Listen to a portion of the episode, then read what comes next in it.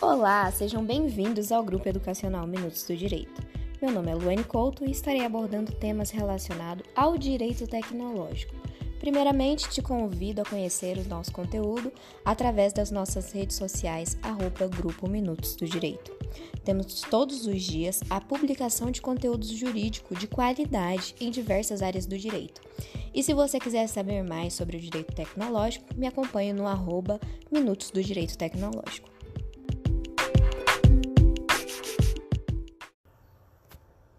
Bom, e o tema de hoje é Pix.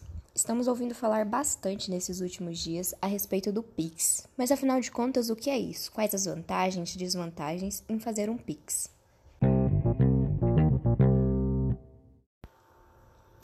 Pix é uma nova forma de pagamento instantâneo brasileiro. Com ela, você pode fazer a transferência de valores a qualquer momento, não havendo custo algum, ou seja, sem o pagamento de tarifas para pessoas físicas, independente do dia ou horário. Qualquer pessoa física ou jurídica que possua uma conta transacional, ou seja, conta corrente, poupança ou conta de pagamento, pode fazer um Pix. E isso não quer dizer que serão extintas as outras formas de transferência de valores, como, por exemplo, o TED e o DOC. O Pix poderá ser disponibilizado pelas instituições participantes em diversos canais de acesso. Não se dá apenas pelo telefone celular e smartphone. Este é apenas um desses canais.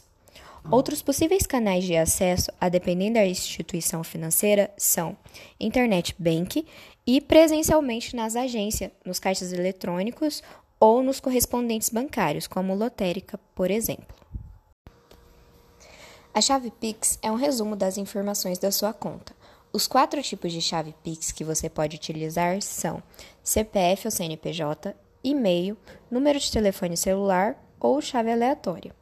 A chave Pix vincula uma dessas informações básicas às informações completas que identificam a conta transacional do cliente, ou seja, identificação da instituição financeira ou de pagamento, número da agência, número da conta ou tipo de conta.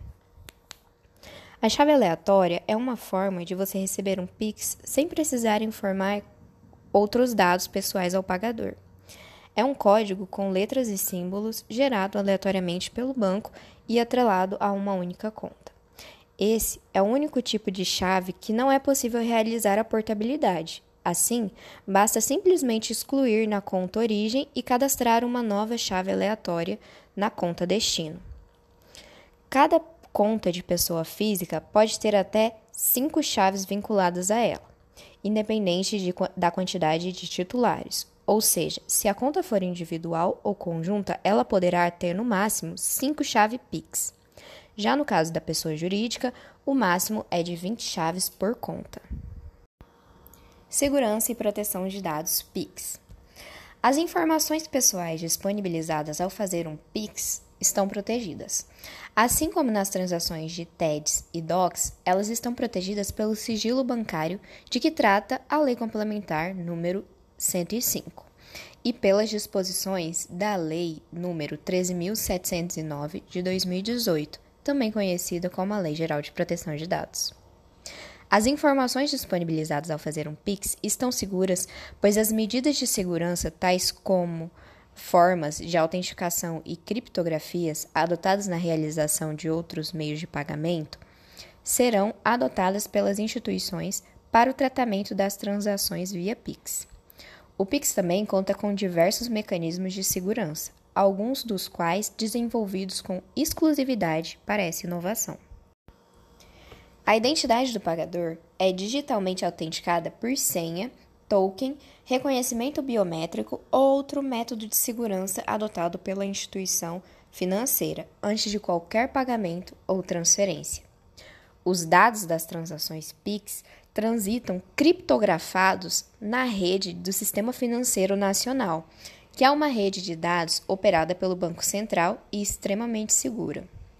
O PIX conta com motores antifraude, operados pelas instituições que ofertam o serviço, que permite identificar transações atípicas, fora de perfil do usuário, bloqueando para análise as transações suspeitas por até 30 minutos durante o dia ou 60 minutos à noite e rejeitando aquelas que não confirmarem uma transação segura. As instituições poderão estabelecer limites máximos de valores para as transações com base no perfil de cada cliente, período, titularidade da conta, canal de atendimento e procedimento para iniciação. Tais limites se ancoram nos limites estabelecidos para outros instrumentos de pagamento, como o TED e cartão de crédito. O Pix, assim como outros meios eletrônicos, terá transações integralmente rastreáveis, por serem operações de conta a conta, ou seja, o destinatário de uma transferência financeira em situação de sequestro ou outro meio de coação ilícita é totalmente identificado. O Pix apresenta segurança superior aos demais instrumentos de pagamento nos crimes sem contato pessoal, considerando as exigências de autenticação robusta, utilizando senha, biometria ou reconhecimento facial. Todos esses mecanismos em conjunto fazem o Pix um meio de pagamento tão ou mais seguro que os demais, a exemplo de transferências bancárias e cartões. Se o seu celular ou chip for clonado, roubado, furtado, outra pessoa não poderá fazer um Pix a partir da sua conta ou desviar transferências que viriam para sua conta, pois para fazer uma transferência ou qualquer outra transação é necessário acessar a conta por meio do aplicativo da instituição financeira ou internet bank.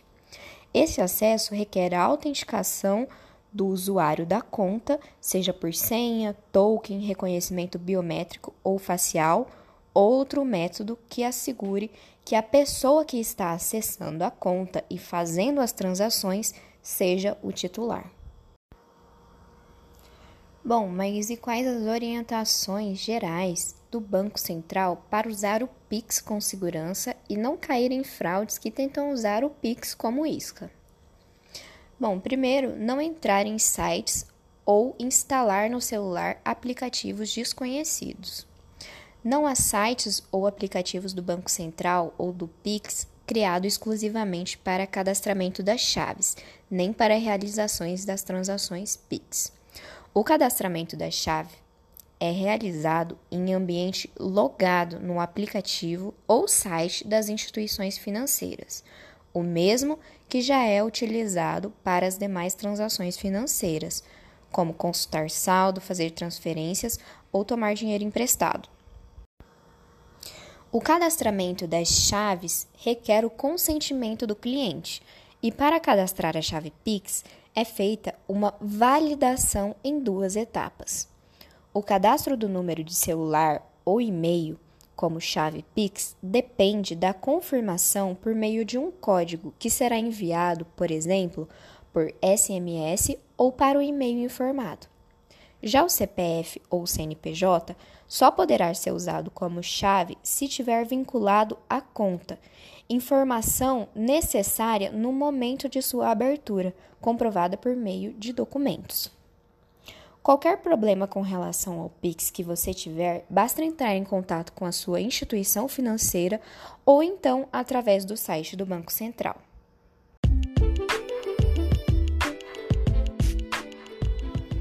Bom, pessoal, por hoje é isso. Espero que vocês tenham gostado. Mais uma vez te convido a nos acompanhar nas nossas redes sociais, arroba Grupo Minutos do Direito e Minutos do Direito Tecnológico.